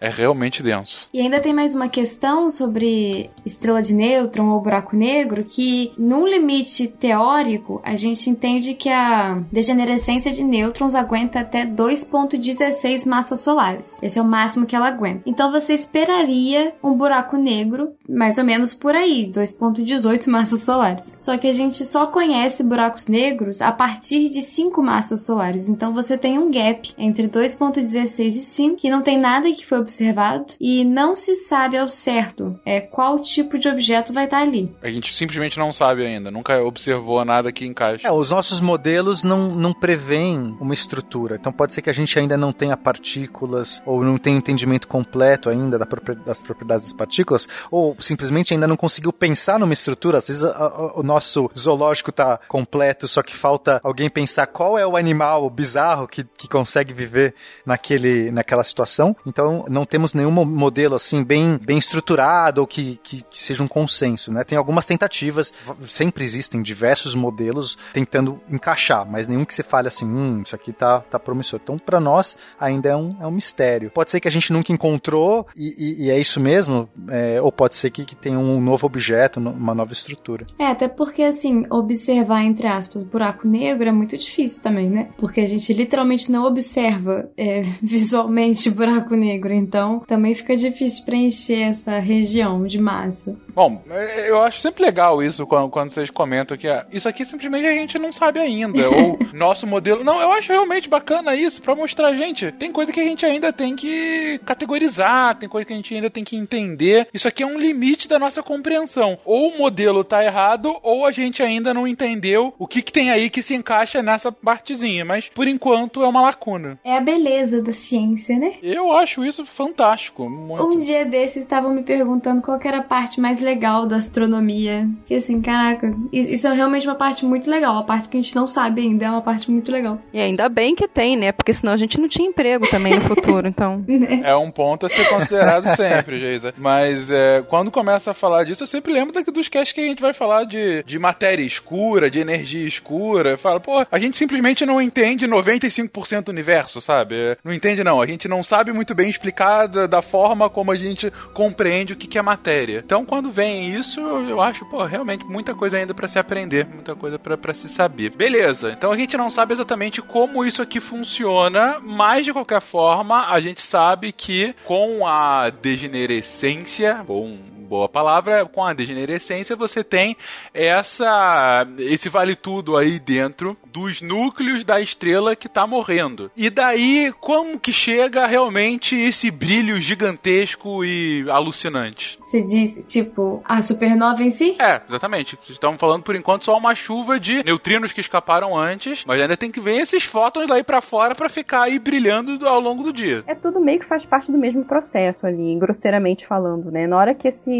que essas camadas elas vão colapsando, aí chega lá no núcleo, faz aquela bagunça toda que a gente tá falando aí, é, quando a gente comprime demais esse material, a gente não, né? A estrela, que eu não tô comprimindo nada. Quando a estrela vai lá e comprime demais esse material, é, você tem realmente uma reação, é, que, como a Camila falou, todo mundo ali ficou muito juntinho, rolou umas, umas briguinhas ali entre os átomos, entre todo mundo que estava ali. E a reação justamente é tentar botar essa energia toda para fora, porque simplesmente é impossível manter todo mundo junto ali, naquele é, é um kick, é como se realmente esse material ele quicasse nesse nesse centro ali e joga para fora toda a energia que puder, né? Isso. Então imagina que tem um atrito gigantesco nessa, nesse kick, né? Então a, a, as camadas externas caindo para dentro, as, as, de dentro resistindo, elas quicam, esquenta absurdo. E, ao esquentar absurdo, você vai ter então uma é, chegar um ponto deles começarem a irradiar e aí você tem essa radiação gigantesca saindo junto com esses neutrinos que já escaparam antes, um pouco antes começou já essa chuva de neutrinos. E aí você vê esse, esse brilho. Agora, Fencas, tenta você já viu, sei lá, uma explosão, né, de bomba, de coisa que basicamente é isso, algo que está expandindo muito rápido. Agora tenta imaginar o que é algumas massas solares se chocando, quicando e saindo, explodindo. É, assim, então se você pega uma, uma, uma bombinha de São João, você já consegue fazer uma explosão ali de um negocinho de nada de pobre. Você consegue? Tenta só imaginar o que é, sei lá, 10 massas solares brincando disso. É impressionante. É, é, Beetlejuice, qual era o massa solar dele? Ou qual é ainda, né? Já que ainda não explodiu. Ou talvez tenha, mas enfim. Tá em torno de 12 massas solares, mas a, a expectativa, assim, de que. Não é expectativa, né? Mas a ideia de que a estrela, que era a progenitora dela, porque ela não tá mais na sequência principal, né? Que é o que a Camila até falou. Ela já deixou de queimar é, hidrogênio em hélio há muito tempo, transformar em hidrogênio em hélio. Então ela já tá nas fases finais da vida dela. Inclusive, essa, esse é o hype, né? De ah, vai explodir a qualquer momento. Então, ela já perdeu uma boa parte da massa dela. Ah, os cálculos, assim, é que ela tinha em torno de 20 massas solares. Agora ela tá em torno de 12 massas solares. Tem, tem cálculo, tem aquelas barras de erro, um pouquinho para mais, um pouquinho para menos, mas essa é a essa é a, realmente a ideia que o pessoal tem agora. E qual é a geração do nosso Sol? Como assim? Digo, ele tá queimando o que hoje, a gente sabe? Hidrogênio. Hidrogênio ainda, tá no. Ainda bem. o Sol tá no que a gente chama de sequência principal. Ele tá queimando hidrogênio. Ele tá na meia vida dele agora. Ele tá na metade do caminho, mais ou menos. O Sol é uma estrela pequena, relativamente.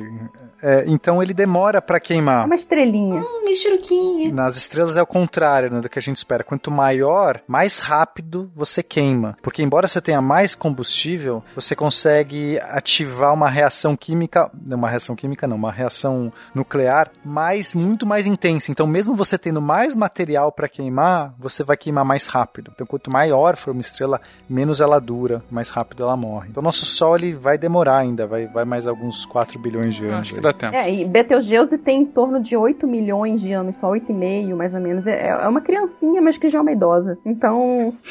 Exato. em comparação com o Sol, né? O Sol tem 4,5, 4,6 bi, bi, bilhões, né? E Betelgeuse tem 8,5 milhões. É muito menos, né? Então. E ela já tá no finzinho da vida dela, então. Já queimou, já queimou tudo.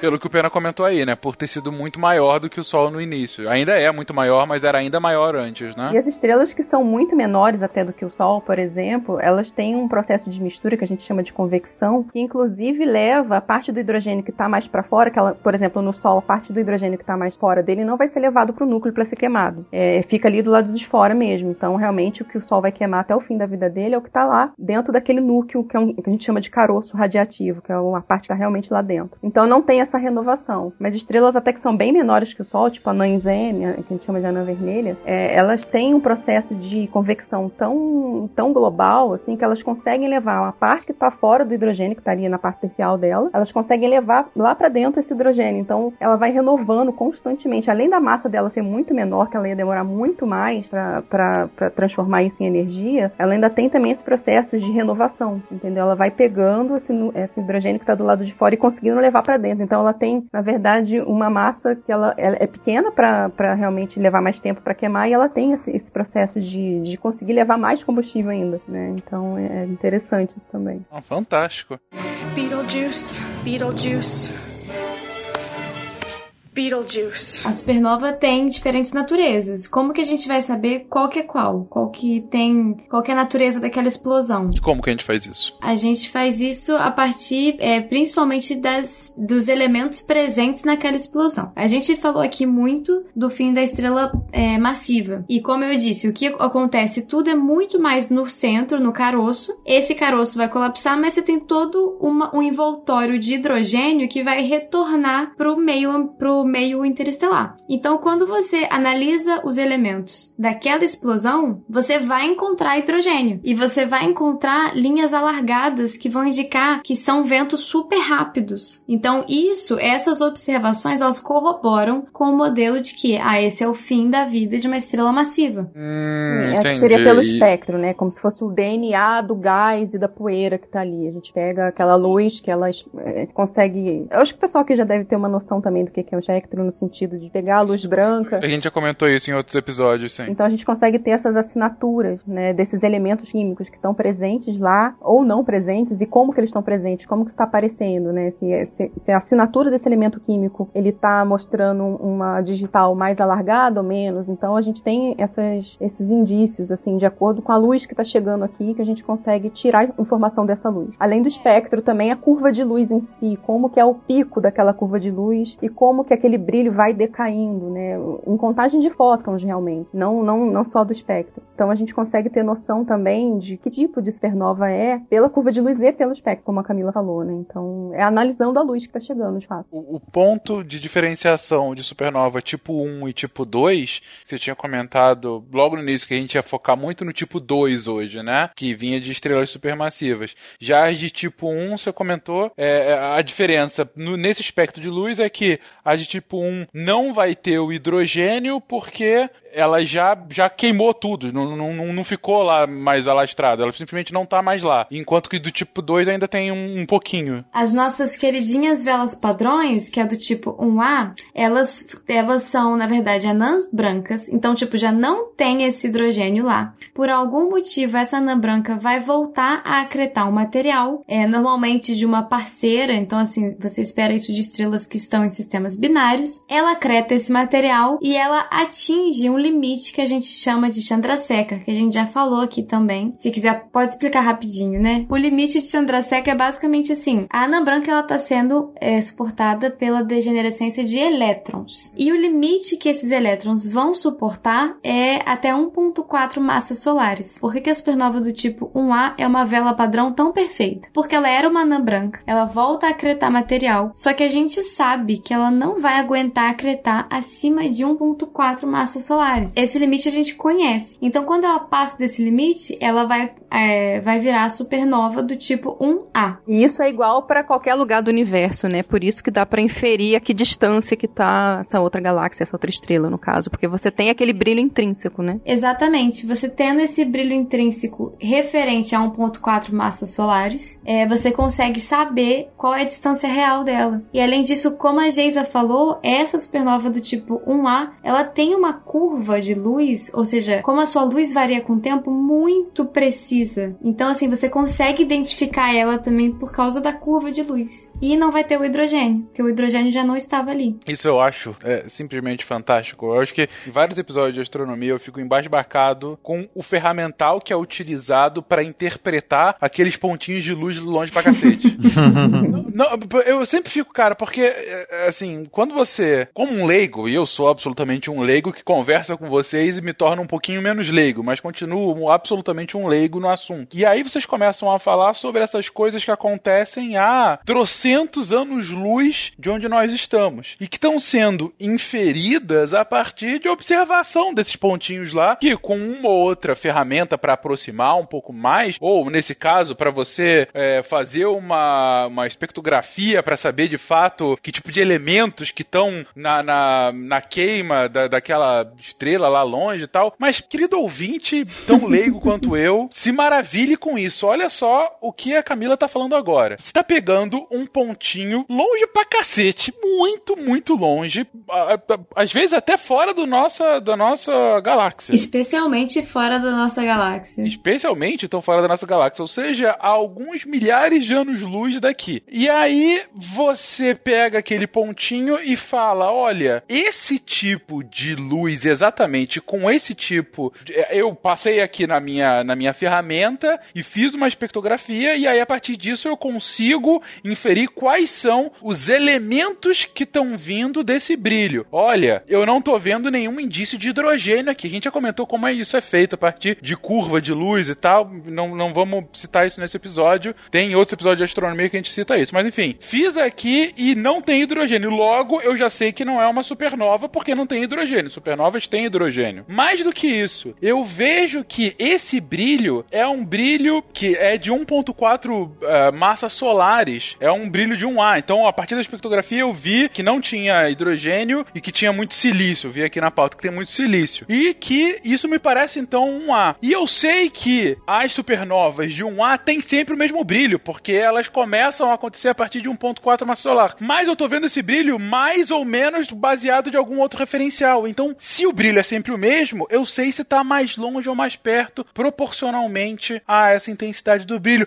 A partir de um pontinho, você consegue inferir tudo isso com ferramental e metodologia. Cara, eu sempre eu fico embasbacado com o nosso conhecimento a partir daí. E, e o como que a gente faz maravilhas pra compreender o universo a partir disso. E aí, com tudo isso, você descobriu que o universo tá expandindo de forma acelerada. Que a gente já citou em outros episódios, sem dúvida alguma. E aí a gente entra aquela discussão que a gente já teve do porquê da expansão acelerada, né? Isso. Se você sabe a distância, porque você sabe tudo isso que você acabou de escrever, e você percebe que as linhas estão desviadas pro vermelho, você percebe, você sabe que elas estão se afastando de você. Pena, por que, que elas estão afastadas pelo vermelho?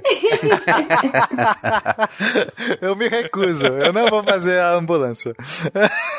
Eu não é, vou citar pelo o efeito Doppler, gente! Ela está afastada pelo vermelho, mas enfim. mas ok. É, não, cara, isso é muito fantástico. E aí você conclui que o universo está se afastando, e aí entra em toda a discussão que a gente teve nos casts de energia de matéria escura, falando sobre o porquê de uma, uma, uma possível explicação sobre a expansão do universo. Mas eu, eu tô aqui só frisando nesse episódio, gente, como que isso tudo vem da observação dos pontinhos. Isso para mim é muito impressionante, cara. É, é, é, é uma coisa de louco, realmente. Para um leigo, é aquilo que volta e meia é falado, né? Que ciência realmente, realmente avançada parece magia. Porque você não consegue entender os meandros. Então é um negócio muito. Cara, como que eles concluíram isso? E quando você consegue ver o porquê das coisas, para mim é maravilhoso. Maravilhoso. Uma menção honrosa, eu acho aí. A Camila falou do limite de Chan...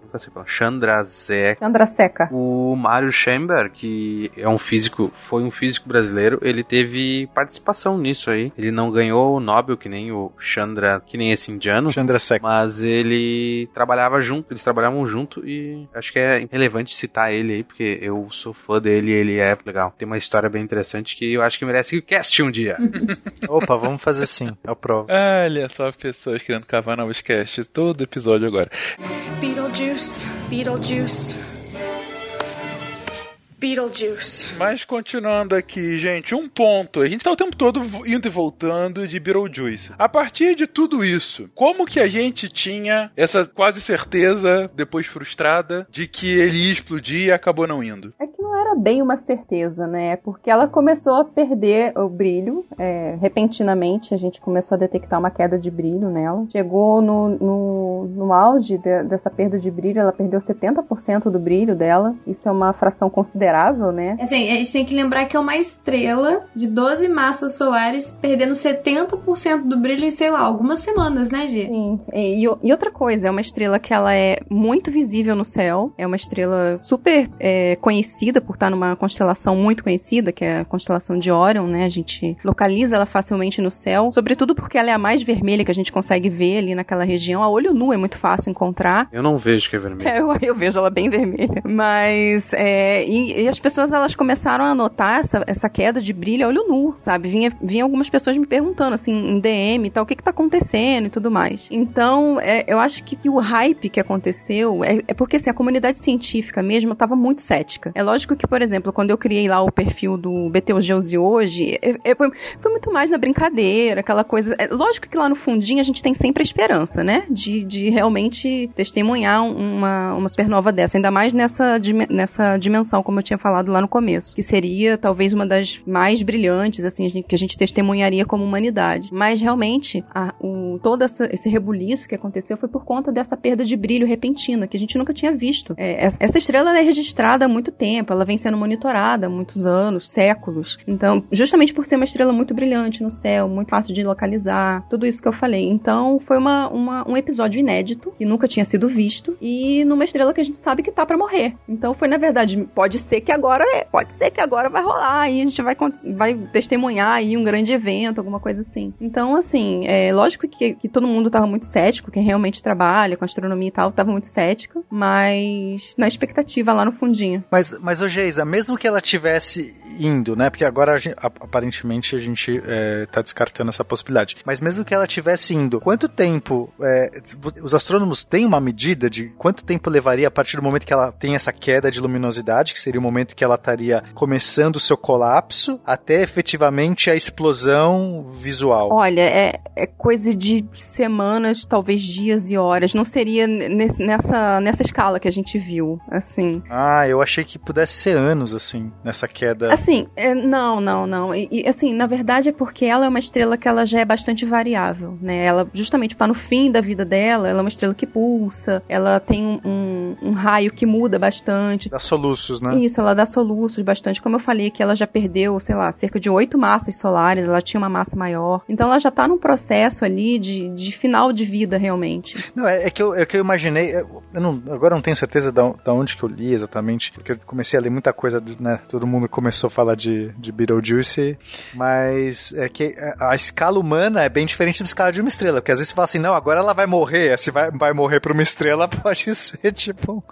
uns 10 anos. É, então assim, a expectativa é que ela leve ainda talvez 100 mil anos para che chegar realmente nesse final de vida catastrófico, né, da supernova. Mas ela já pode realmente já ter explodido e a gente não sabe. Como eu falei lá no comecinho, é porque ela tá 640, 650 anos luz. Mas não, aí não vale, a gente tem que contar no nosso relógio. É, pois é, isso é uma coisa que até chegam sempre falando para mim no Twitter. Como assim? O que, que você quer dizer com Betelgeuse explodiu hoje? Se ela explodir hoje, a gente não vai ver hoje. Então, gente, é o que eu quero dizer que hoje, na verdade, seria o um momento. As pessoas são chatas pra caralho às vezes, cara. Meu Deus do céu. É só, uma, é só um Twitter de zoeira, sabe? Exatamente. Sim, e o hoje que eu quero sempre dizer é o momento que a gente estaria recebendo essa informação aqui. Ou seja, teria, na verdade, acontecido há 650 anos atrás, né? Então, na verdade, é só, então é só para explicar realmente o porquê dessa expectativa, o porquê que isso surgiu. Ainda mais lá que no comecinho, quando ela tava ainda decaindo o brilho dela, porque agora ela já voltou, né? Não sei se vocês sabem, ela já voltou, tá pleníssima,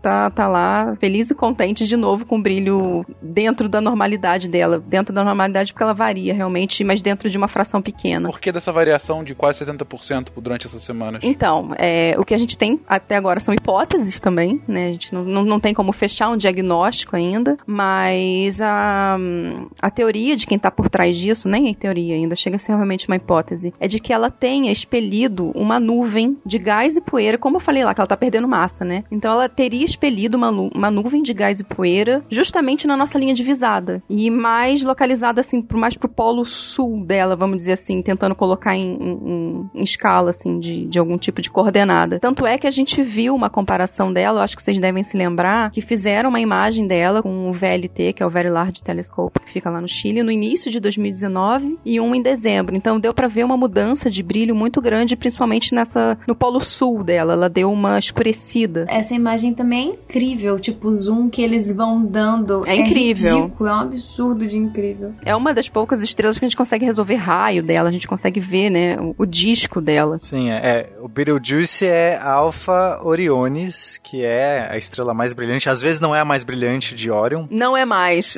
Não é mais, né? Pois é. é, não, não, mas ela já tinha deixado de ser. Ela, ela- ela às vezes é a alfa, às vezes é o beta, mas ela não muda de nome, ela continua sendo Sim, alfa. sim. Mas outra hipótese que eu vi que era possível é a questão das manchas solares. Porque a gente, por exemplo, o Sol, o nosso Sol tem manchas solares. Enfim, o, o processo que gera manchas solares normalmente está associado com o campo magnético. Você tem essas rupturas de campo, e aí você, enfim, gera lá uma manchinha solar.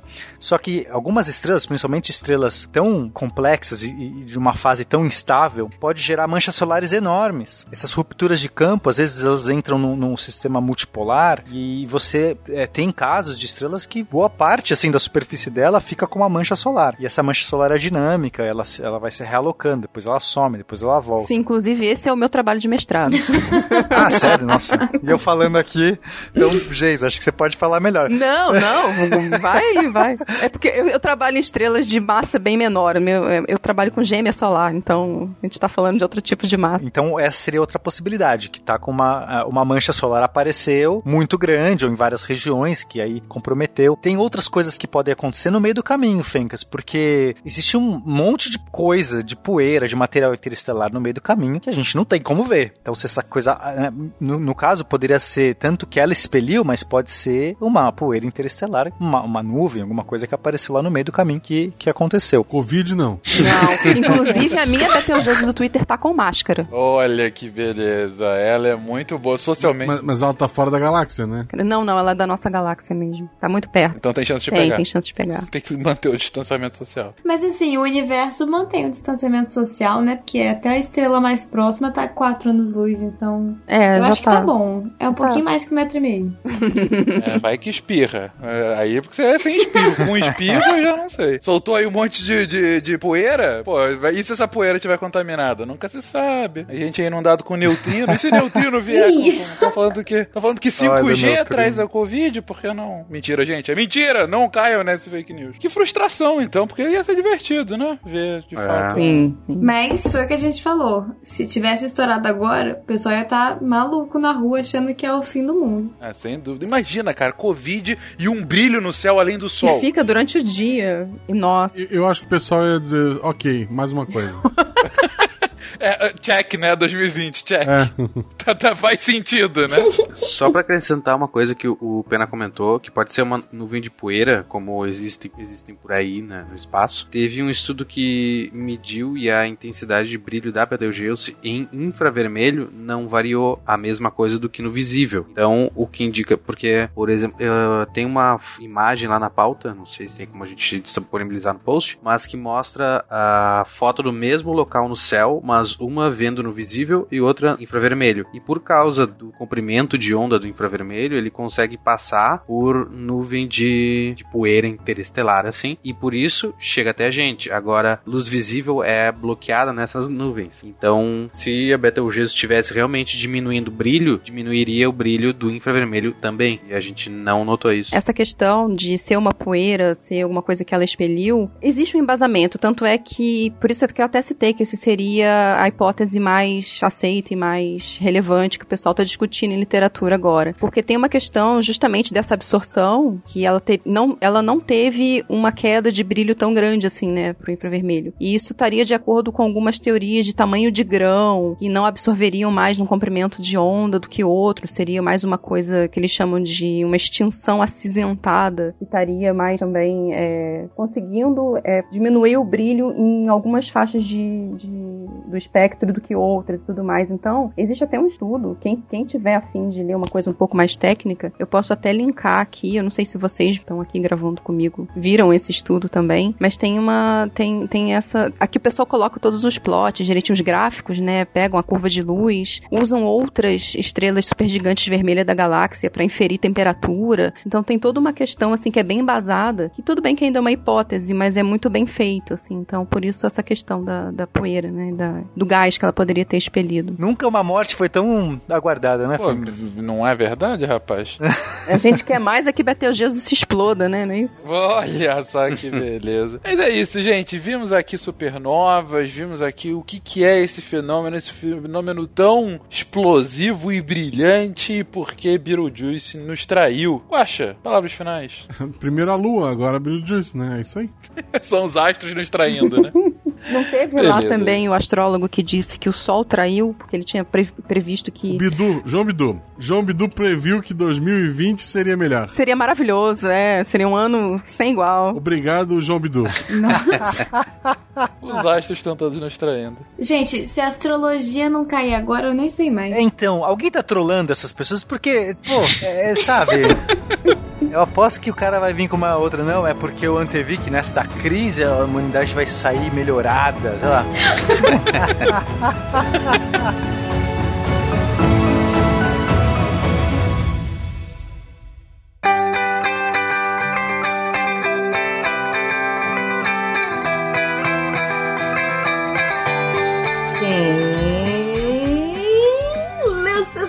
Daqui que vai fechar?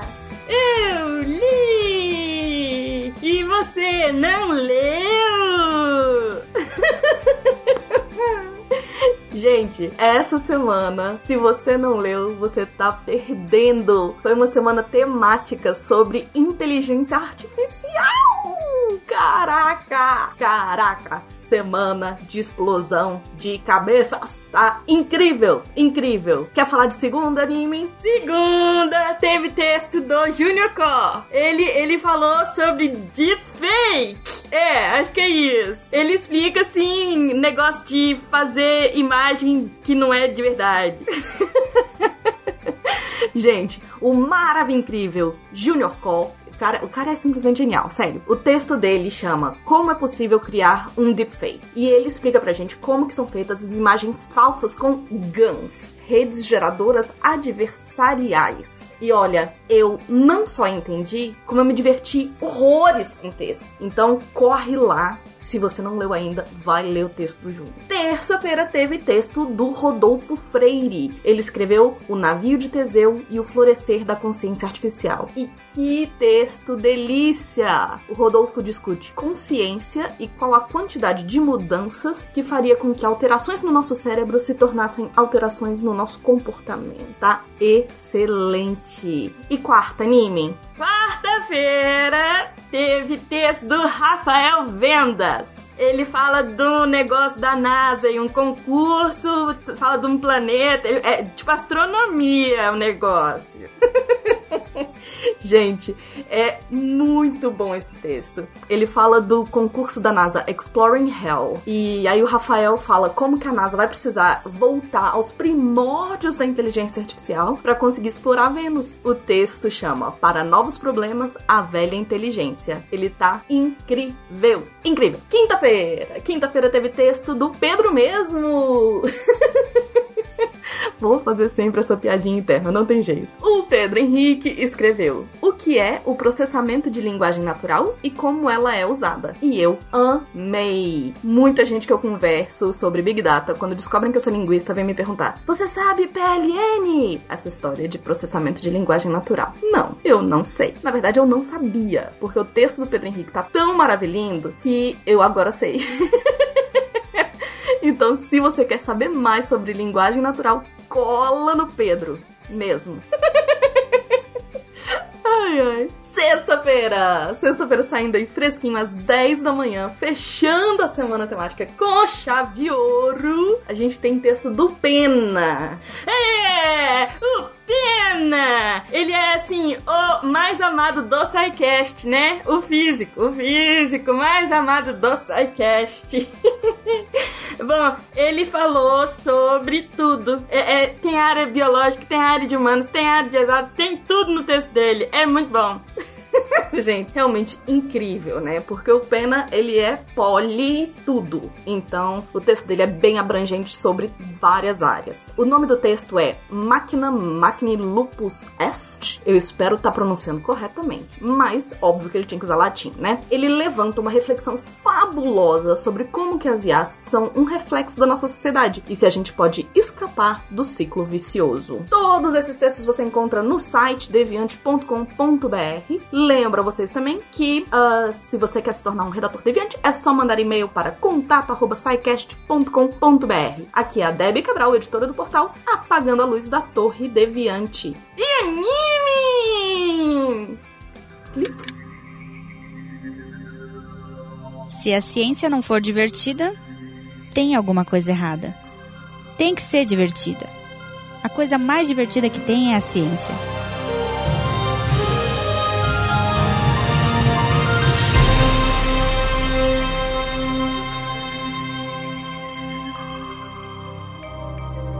Este programa foi produzido por Mentes Deviantes. deviante.com.br. Este programa foi editado por Tapcast. Edições e produções de podcast.